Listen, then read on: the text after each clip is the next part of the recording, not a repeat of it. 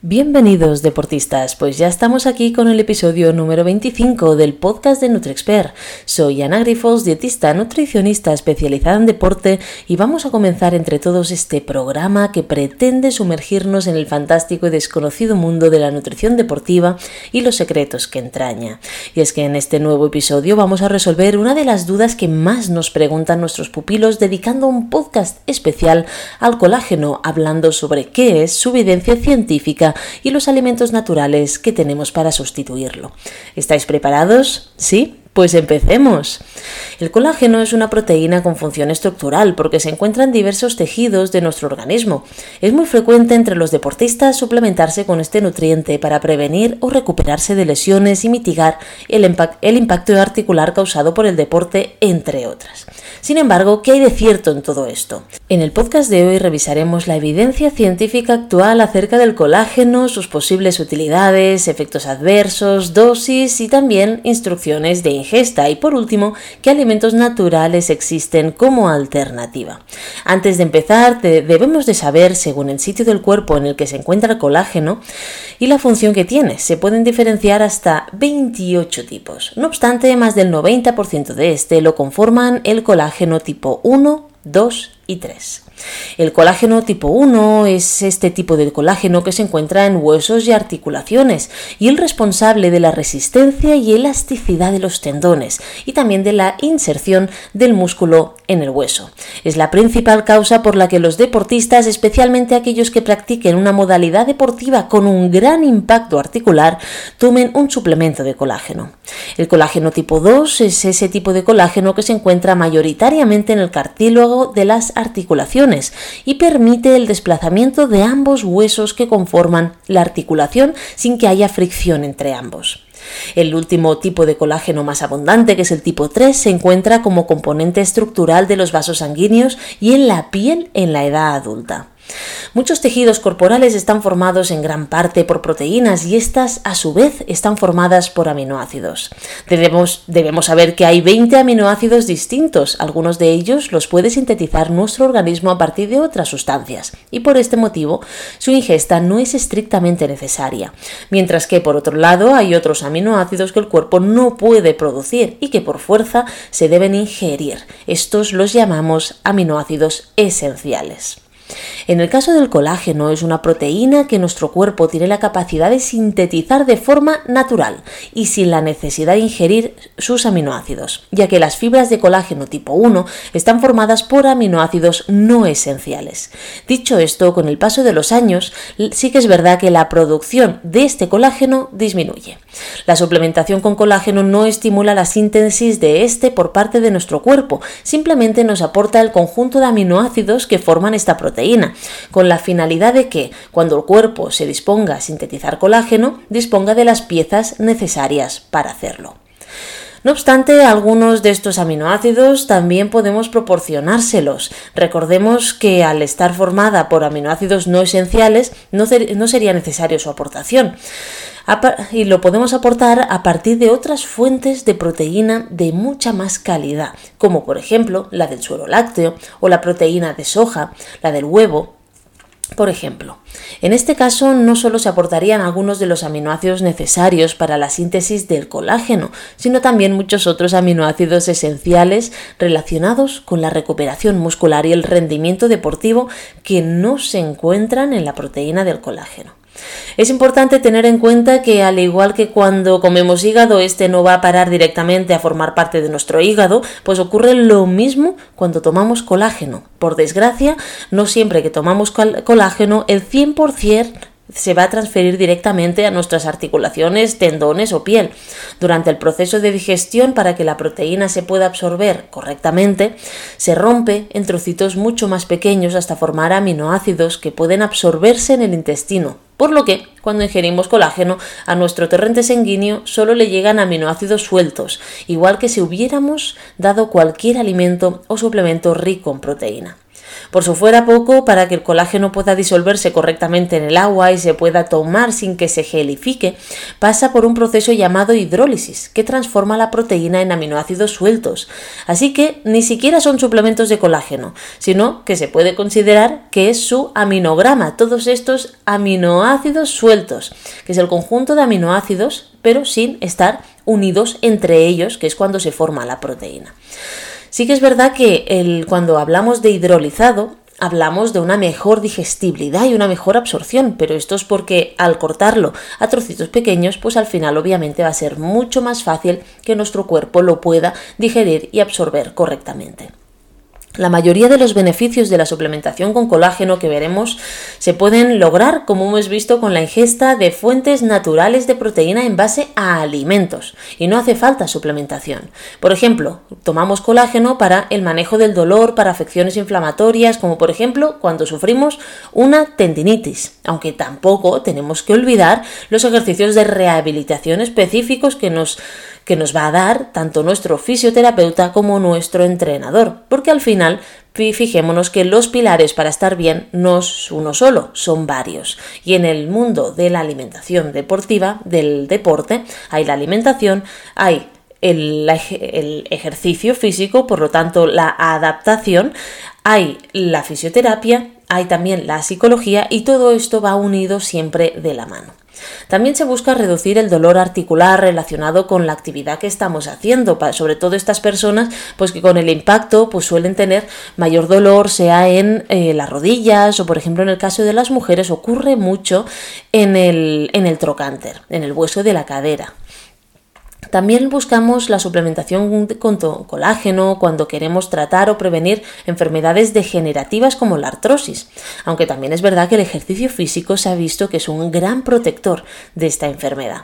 También queremos aumentar la fuerza ósea para reducir el riesgo de fractura, que esto, al final como deportistas es lo que vamos a buscar, tener el menor la menor cantidad de lesiones posibles y sobre todo que es que no las tengamos durante mucho tiempo. Es decir, si podemos alargar nuestro estado natural y saludable, mucho mejor.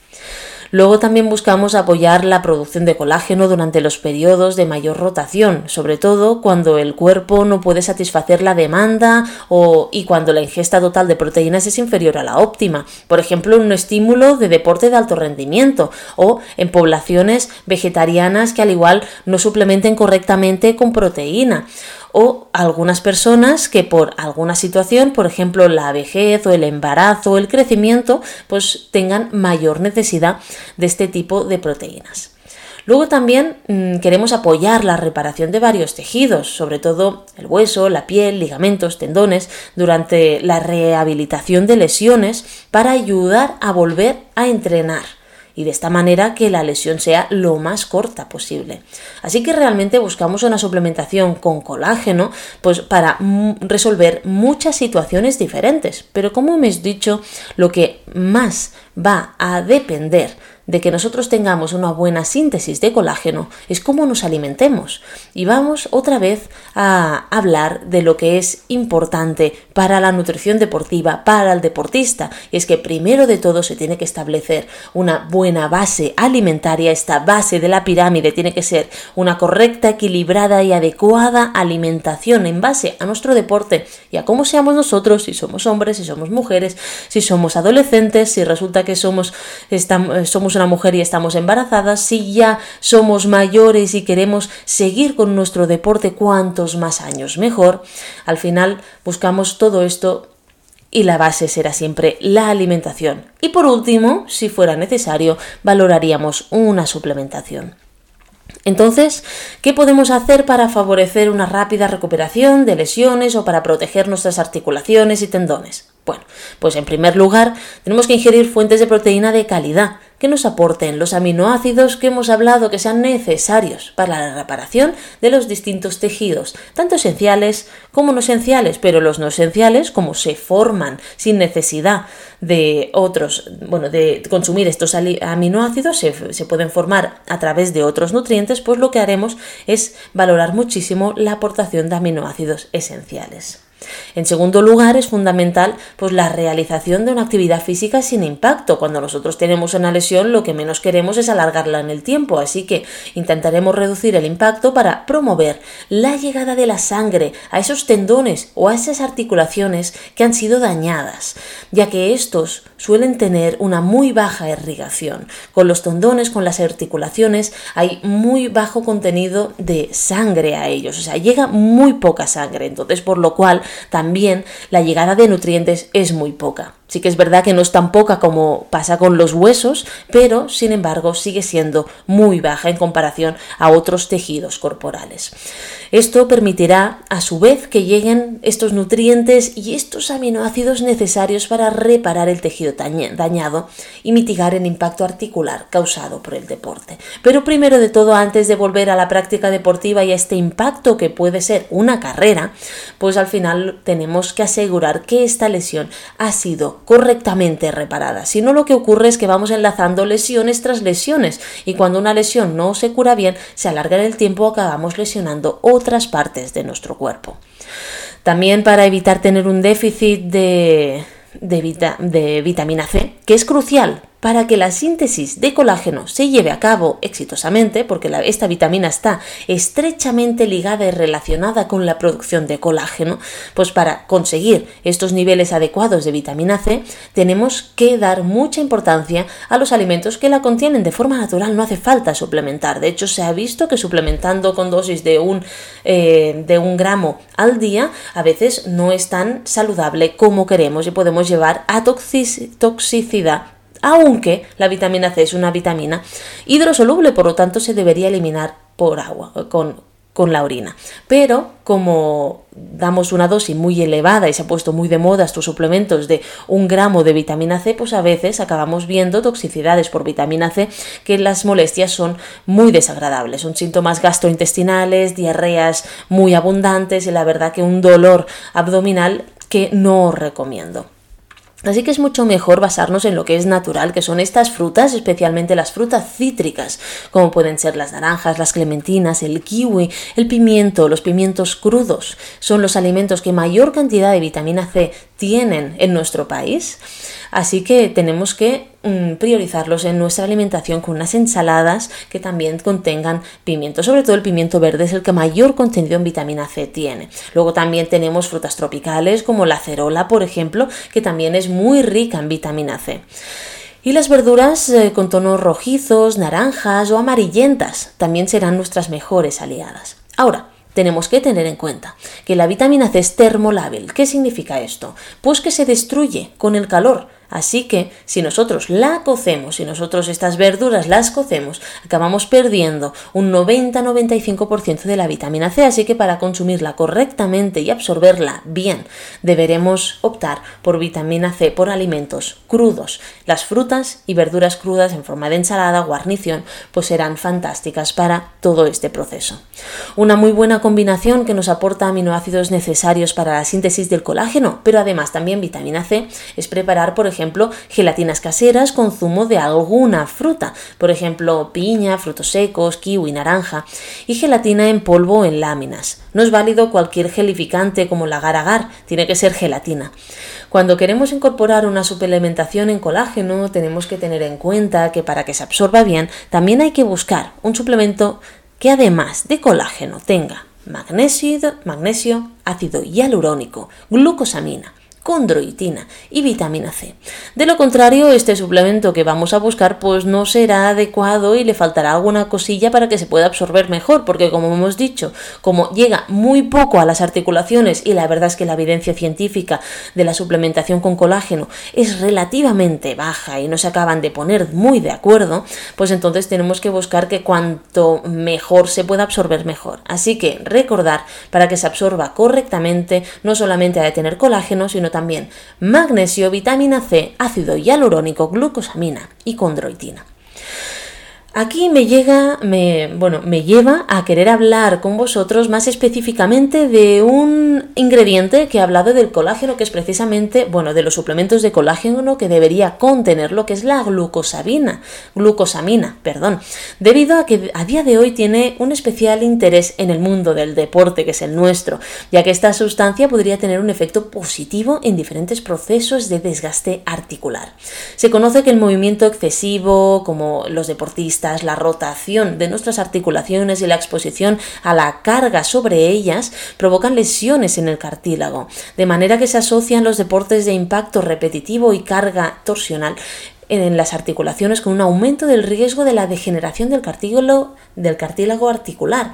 Y además se, se ve que da un resultado de síntomas como osteoartritis, el cual veo habitualmente deportistas que llevan muchos años entrenando que están diagnosticados de osteoartritis.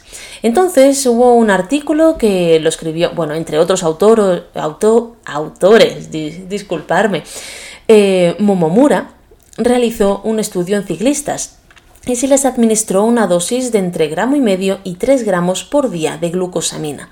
Y pudo concluir que la glucosamina tiene un efecto condroprotector, evitando la degradación del colágeno tipo 2 en atletas de diversos deportes, incluidos jugadores de fútbol y ciclistas.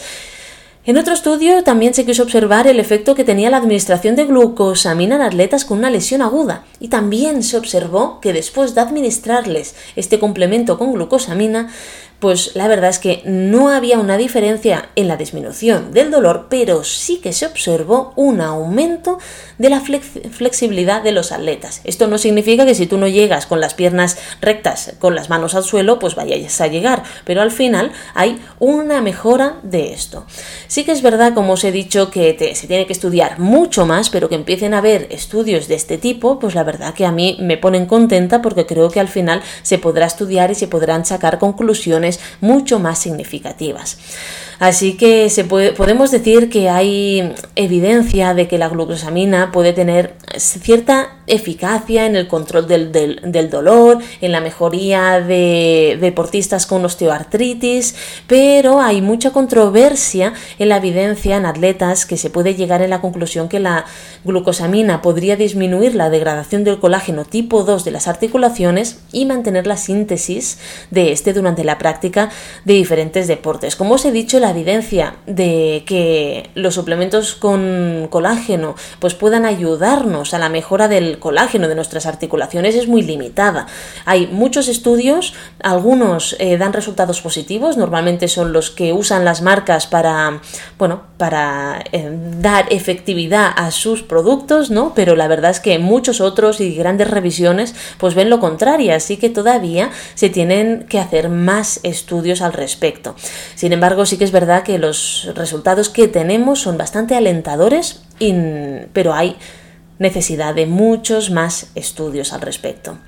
Así que en conclusión vamos a decir que antes de plantearnos una suplementación con colágeno es importante valorar si nosotros estamos ingiriendo una cantidad suficiente de proteínas procedente de alimentos reales, de alimentos naturales, de calidad, que además podamos seguir la trazabilidad de este alimento. Sí, así será mucho mejor establecer si estamos consumiendo cositas de calidad, como por ejemplo huevos, las legumbres, los pescados, frutos secos, y también mm, el tofu, el seitán, el tempeh, nos ayudarán ya que tienen proteínas de muy buena calidad. Si se está realizando un trabajo físico complementario para facilitar la llegada a la sangre, bueno, la llegada de la sangre a los tendones y articulaciones, esto será fantástico para ayudar a que todo este colágeno se pueda fabricar, se pueda sintetizar mucho mejor. Y si la ingesta de alimentos va complementada con estos eh, alimentos ricos en vitamina C, entonces ya tenemos un círculo perfecto para favorecer esta síntesis que tanto queremos los deportistas de colágeno para evitar esta degradación y que al final nos pueda conducir a alguna lesión. Y ahora sí, deportistas, finalizamos este podcast sobre colágeno. Espero que os haya servido para solucionar algunas de las dudas que esta proteína nos crea cuando hablamos de deporte y si creéis conveniente suplementaros con él o por el contrario, es mejor prevenir con una mejor alimentación natural complementada con estas vitaminas tan necesarias y que a veces nos acabamos olvidando, porque sí que en verano, pues como hay tanta diversidad de frutas, verduras, hortalizas, pues acabamos teniendo un mejor, una mejor ingesta de vitamina C, pero luego llega el invierno, se nos reducen mucho las eh, opciones, acabamos aburridos siempre de las mismas frutas y entonces es ahí cuando suelo ver que hay bastante déficit en la ingesta de vitamina C, que además es una vitamina antioxidante y más que necesaria para el deportista no solamente porque ayuda a sintetizar mejor el colágeno, sino también por su efecto antioxidante. Y ya sabemos que altas cargas de deporte o nuestros periodos de volumen, de volumen al final acabamos produciendo un efecto oxidante que de alguna manera tenemos que antioxidar porque nuestro cuerpo no siempre es capaz de contrarrestar esta propia oxidación del deporte. Cuando las cargas son muy elevadas se acaba oxidando. Así que la vitamina C, como la vitamina A, que es la que está presente en alimentos eh, de color naranja, como el mango, la papaya, la calabaza, la zanahoria, pues esto, estas serán vitaminas antioxidantes también muy interesantes para todos nosotros. Si tenéis más dudas sobre nutrición deportiva o queréis un asesoramiento individualizado, no dudéis en poneros en contacto con nosotros en info.nutriexpert.com o en nuestras redes sociales arroba nutriexpert y Ana Grifols.